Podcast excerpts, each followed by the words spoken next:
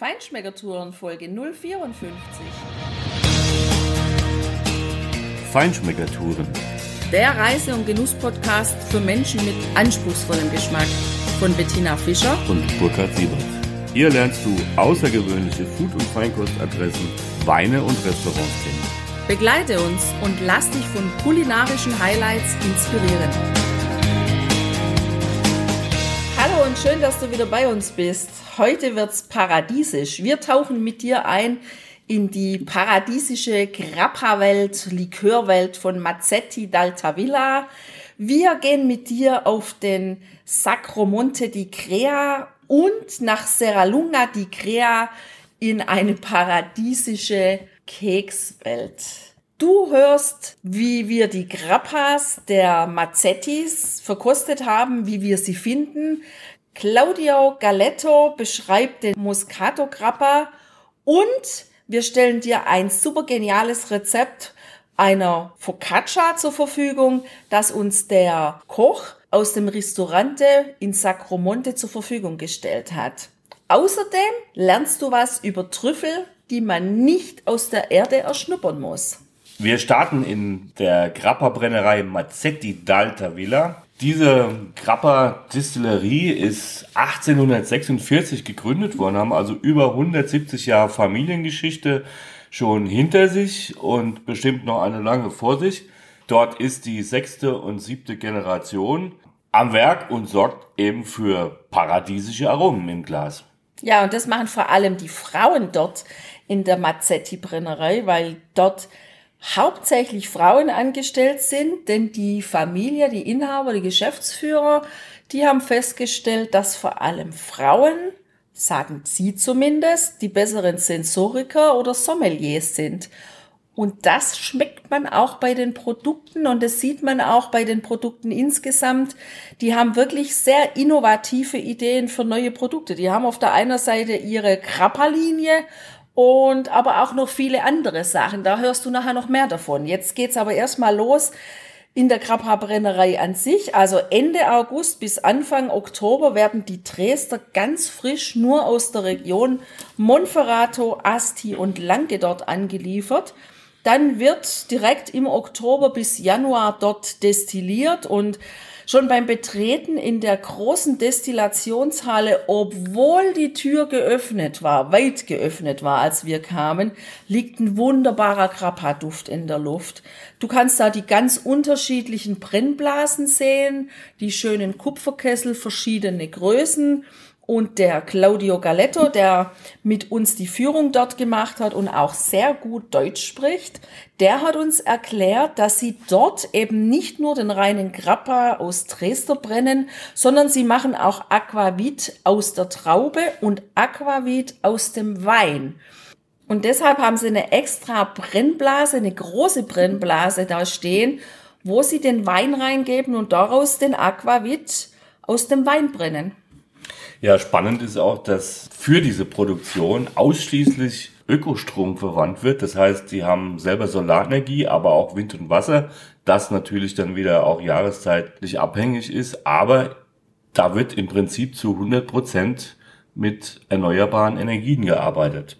Die Grappe selber sind sehr unterschiedlich. Sie haben eine große Auswahl, eine große Varietät natürlich ein Teil junge Giovane Grappa, wie sie die nennen, die ins Stahl gehen, im Stahl einfach reifen, aber auch jung abgefüllt werden. Und dann hat uns Claudio erklärt, dass ein Teil der Grappe in Holzfässer geht und zwar zum Meditieren. Ja, so nennen die bei Mazzetti d'Alta Villa die Reifung von Grappe in Holzfässern, die dann natürlich mit einer wunderschönen bräunlichen Farbe auch in der Flasche stehen und beim Meditieren reiche Erfahrungen an Aromen gesammelt haben. Ja, Mazzetti nutzt nur gebrauchte Fässer und Claudio hat uns auch erklärt, dass die Grappe, die mindestens ein Jahr reifen, Invecchiato genannt werden und die, die 1,5 Jahre und noch länger reifen, das sind dann eben die Reserva. Die haben auch einen ganz speziellen Grabber, das kann man auch sehen. Wir haben Fotos gemacht, kannst du wie immer auf unserem Blog sehen. Da haben die sechs verschiedene Fässer in verschiedenen Größen nebeneinander gestellt, gelegt, gesetzt. Das beginnt, dass der Grappa in ein Eichenfass kommt, dann weitergeht in Kastanie, dann Esche, dann Kirsche, dann kommt Maulbeere und zum Schluss Wacholder. Also dieser Grappa durchläuft während seiner Reifezeit sechs verschiedene Holzfässer und nimmt natürlich auch immer einen Teil der spezifischen Holzaromen dabei an. Zum Verkosten nachher. Ich finde es eine spannende Sache. Zum Verkosten nachher war es tatsächlich ein bisschen schwierig, weil der schon sehr reichhaltig an unterschiedlichen Primär- und Sekundäraromen ist und nicht ein Grappa ist, den man mal ebenso an der Theke verkosten kann. Der muss auch in ein größeres Glas, äh, so ein bisschen wie so ein Cognac-Glas und der braucht vor allem Zeit. Der braucht Luft zum Atmen und der braucht Zeit, damit er seine unterschiedlichen Aromen richtig abgeben kann und damit wir als Genießer das dann auch richtig schmecken können. So wie wir kennengelernt haben, war er gut, hat er uns geschmeckt, aber es war schade. Ich hätte gern das ganze Potenzial geschmeckt. Das ist richtig, das hätte ich auch gerne. Das war natürlich auf die Schnelle nicht möglich. Und in der Tat ist das ein Grappa, den man auch zum selber meditieren einfach genießen muss. Man muss über diesen Grappa meditieren. Der ist unheimlich filigran und komplex und, und ganz facettenreich und deshalb ist es gut, wenn du den in aller Ruhe für dich zu Hause einfach genießt und ja, erfährst.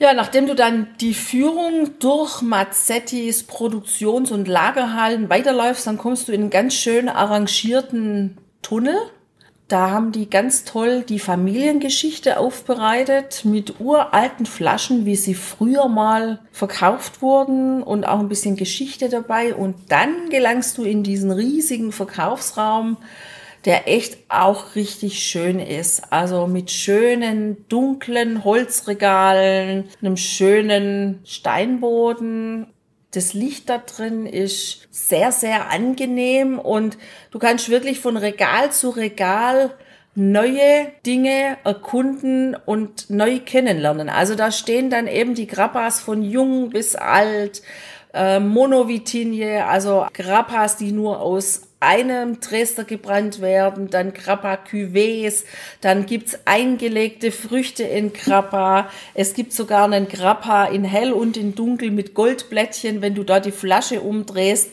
dann ja, schwirrt so von oben nach unten, fallen die Goldblättchen in der Flasche. Das sieht total schön aus, steht natürlich auch super arrangiert, direkt vor einer Lichtquelle, damit man das auch schön sieht. Und die haben sogar eine Kosmetiklinie jetzt gemacht. Also man sieht, Frauenhände sind am Werk. Und ja, Mazzetti, also meine erste Assoziation war, hm, die machen doch Aceto Balsamico und kein Grappa. Und in der Tat war meine Assoziation richtig, weil das ist tatsächlich das Unternehmen Mazzetti, was auch Aceto Balsamico macht. Und natürlich in Modena, sonst dürfte er ja auch nicht so heißen. Und gut, vielleicht haben sie sich auch von der ja, Balsamico-Herstellung, der ja auch von Fass zu Fass wandert, immer in kleinere, diese Geschichte abgeguckt oder übertragen auf ihren Meditationskrapper. Ja. Aber wir haben auch einen ganz frischen Moscato in zweierlei Varianten probiert und das hörst du jetzt im O-Ton mit Claudio.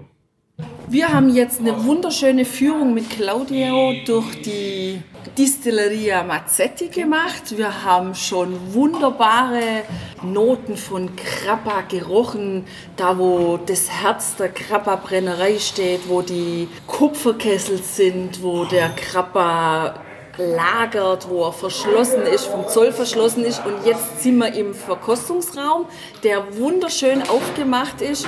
Und wir stehen vor dem Regal, wo wir alles probieren können. Und jetzt haben wir im Glas einen ja, sehr aromatischen Grappa. Ja. Claudio, was haben ja, wir? Ja, ja, ja. Ähm, dieser Grappa ist äh, Moscato, von Moscato und Moscato ist äh, sehr aromatisch und sehr gut, gute Grappa von Piemont und äh, sie ist perfekt mit äh, Schokolade und, äh, und sie ist junge, also nicht alte, aber junge. Mhm. Und natürlich geht es auch immer nach jedem Essen, wenn man einen Verdauer braucht, oder? ja, ja, sehr, ja genau. Toll. Ja, und dann gibt es hier nicht nur die Jungen, hier stehen ganz wunderschöne Flaschen, gefüllt mit braunem, goldglänzenden Grappa. Ja. Was haben wir da in der Flasche? Es ist ein Likör mit äh, Moscato Grappa äh, und äh, sehr aromatisch und nicht so alkoholisch. Ähm, also alle Leute können äh, äh, trinken äh, ohne Probleme. Wie viel Grad Alkohol Es haben ist die? äh, 30. Ah, ja. 30 Grad, Ja. nicht äh, 43, äh, Ja. wie ist der Grappa. Okay. Ja, dann sind wir mal gespannt, wenn wir jetzt hier die Probe machen, welche Aromen uns hier erwarten. Aromen von Früchte zum Beispiel oder äh, sehr nicht äh, sehr sehr gute Aromen von äh, Natur, äh, also äh, Zucker zum Beispiel, weil Moscato Grappa ist äh, der Grappa von Sonne, also sehr gute und sehr aromatisch. Ja, okay. Dankeschön. Dankeschön. Das Grappa-Paradies von Mazzetti, das kannst du sieben Tage die Woche besuchen. Die sind offen für Führung und Verkostung. Und sieben Tage die Woche kannst du auch Sacromonte di Crea, ein Wallfahrtsort ganz in der Nähe, besichtigen. Wir sind da auch mit Claudio hochgegangen, der hat uns begleitet. Das ist ein ganz schöner Ort, ein ruhiger Ort, ein Ort der Besinnung und auch energetisch hatte ich das Gefühl, ein sehr, sehr angenehmer Ort. Es ist ein heiliger Berg, eine, ja, ein Pilger- und Andachtsweg führt von der Kirche nach oben vorbei an ganz, ganz vielen Kapellen bis hin zur Paradieskapelle. Und wir hatten die Gelegenheit, diese Paradieskapelle auch von innen zu besichtigen. Das war schon sehr imposant, was wir da gesehen haben. Das ist in der Tat so. Allein schon die Innenansicht ist sehr imposant. Du stehst dort quasi am Ende des Pilgerwegs, ja, bist angekommen, gehst so mehrere Treppen erst außen und dann innen hoch und dann stehst du unter einem Firmament, ja, unter einem richtigen Himmel mit ganz vielen Malereien und vor allem noch mit viel mehr Figuren, mit Stuckfiguren, Gipsfiguren, die nicht nur an der Decke direkt angehaftet sind, an dieser richtig schönen runden Kuppel, sondern da hängt auch noch eine riesige quasi 3D-Bildnisdarstellung, nämlich mit ganz vielen Figuren, die an der Konstruktion befestigt sind, mitten von dieser Decke runter. Du kannst das auch auf unserer Homepage die Bilder sehen. Das ist schon ein wahnsinns irrer Anblick. Ich habe in meinem Leben noch keine Kirche gesehen, die so reichhaltig und in dieser technischen, auch sehr anspruchsvollen Form quasi verziert ist. Ich war da wirklich sehr beeindruckt. Und ich war vor allem auch beeindruckt, wenn du nämlich aus dieser Kirche rausgehst, hast du die Gelegenheit, rundum gibt's einen, einen Rundgang sozusagen.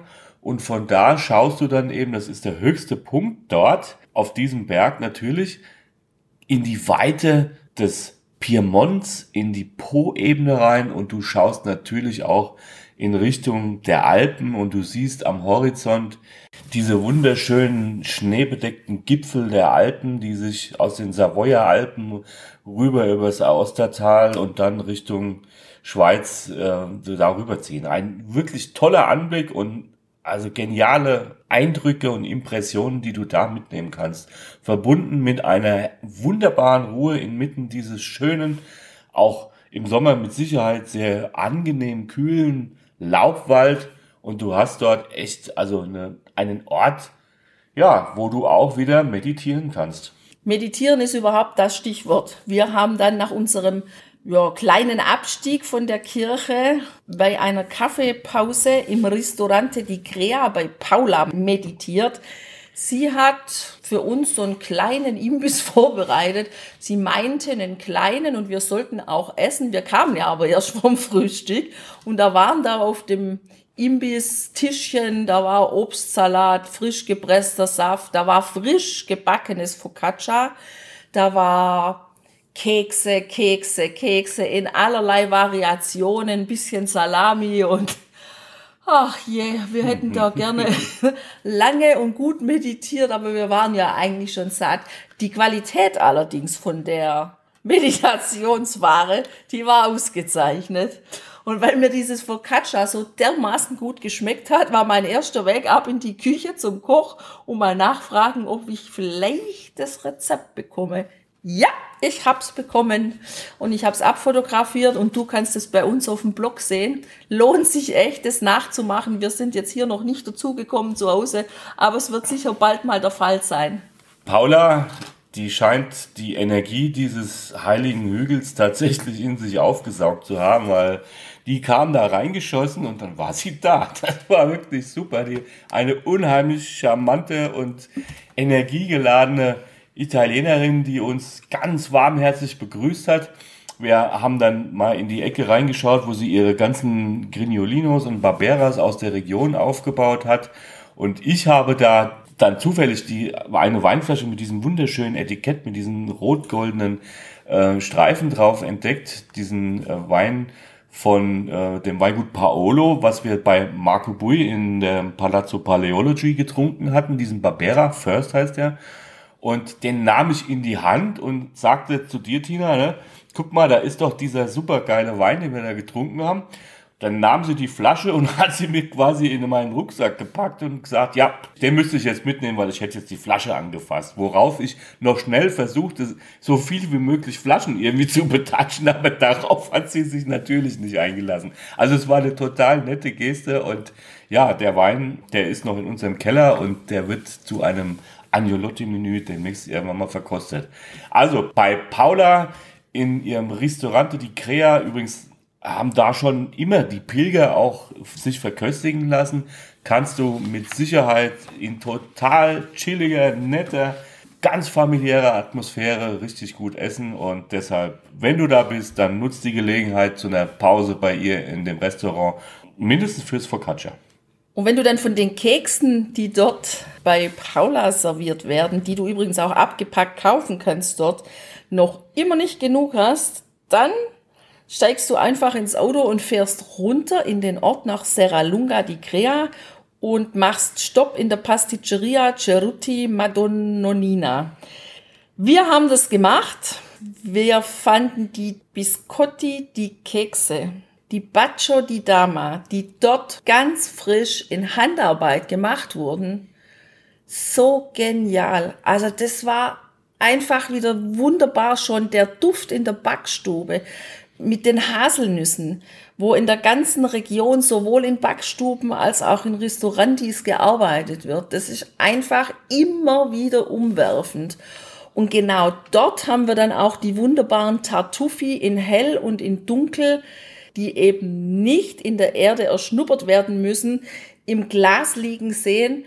Auch die werden dort frisch und handgemacht. Die gibt's einmal in dunkler Schokolade mit dunklem Kakao gewälzt und einmal hell in Puderzucker gewälzt. Sind unglaublich süß, aber schmecken unglaublich lecker. Und zum Abschluss haben wir dort noch die berühmten Krumiri dieser Region bekommen.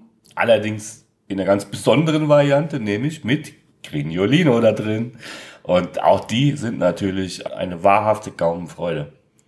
Uns hat's dort sehr gut gefallen. Es war ein toller Tag, den wir da erleben haben dürfen, mit ganz viel positiver Energie, mit ganz viel Meditation, mit paradiesischen Zuständen. Und das empfehlen wir dir ganz, ganz intensiv und paradiesisch sozusagen mach eine Reise ins Monferrato und besuch diese Orte.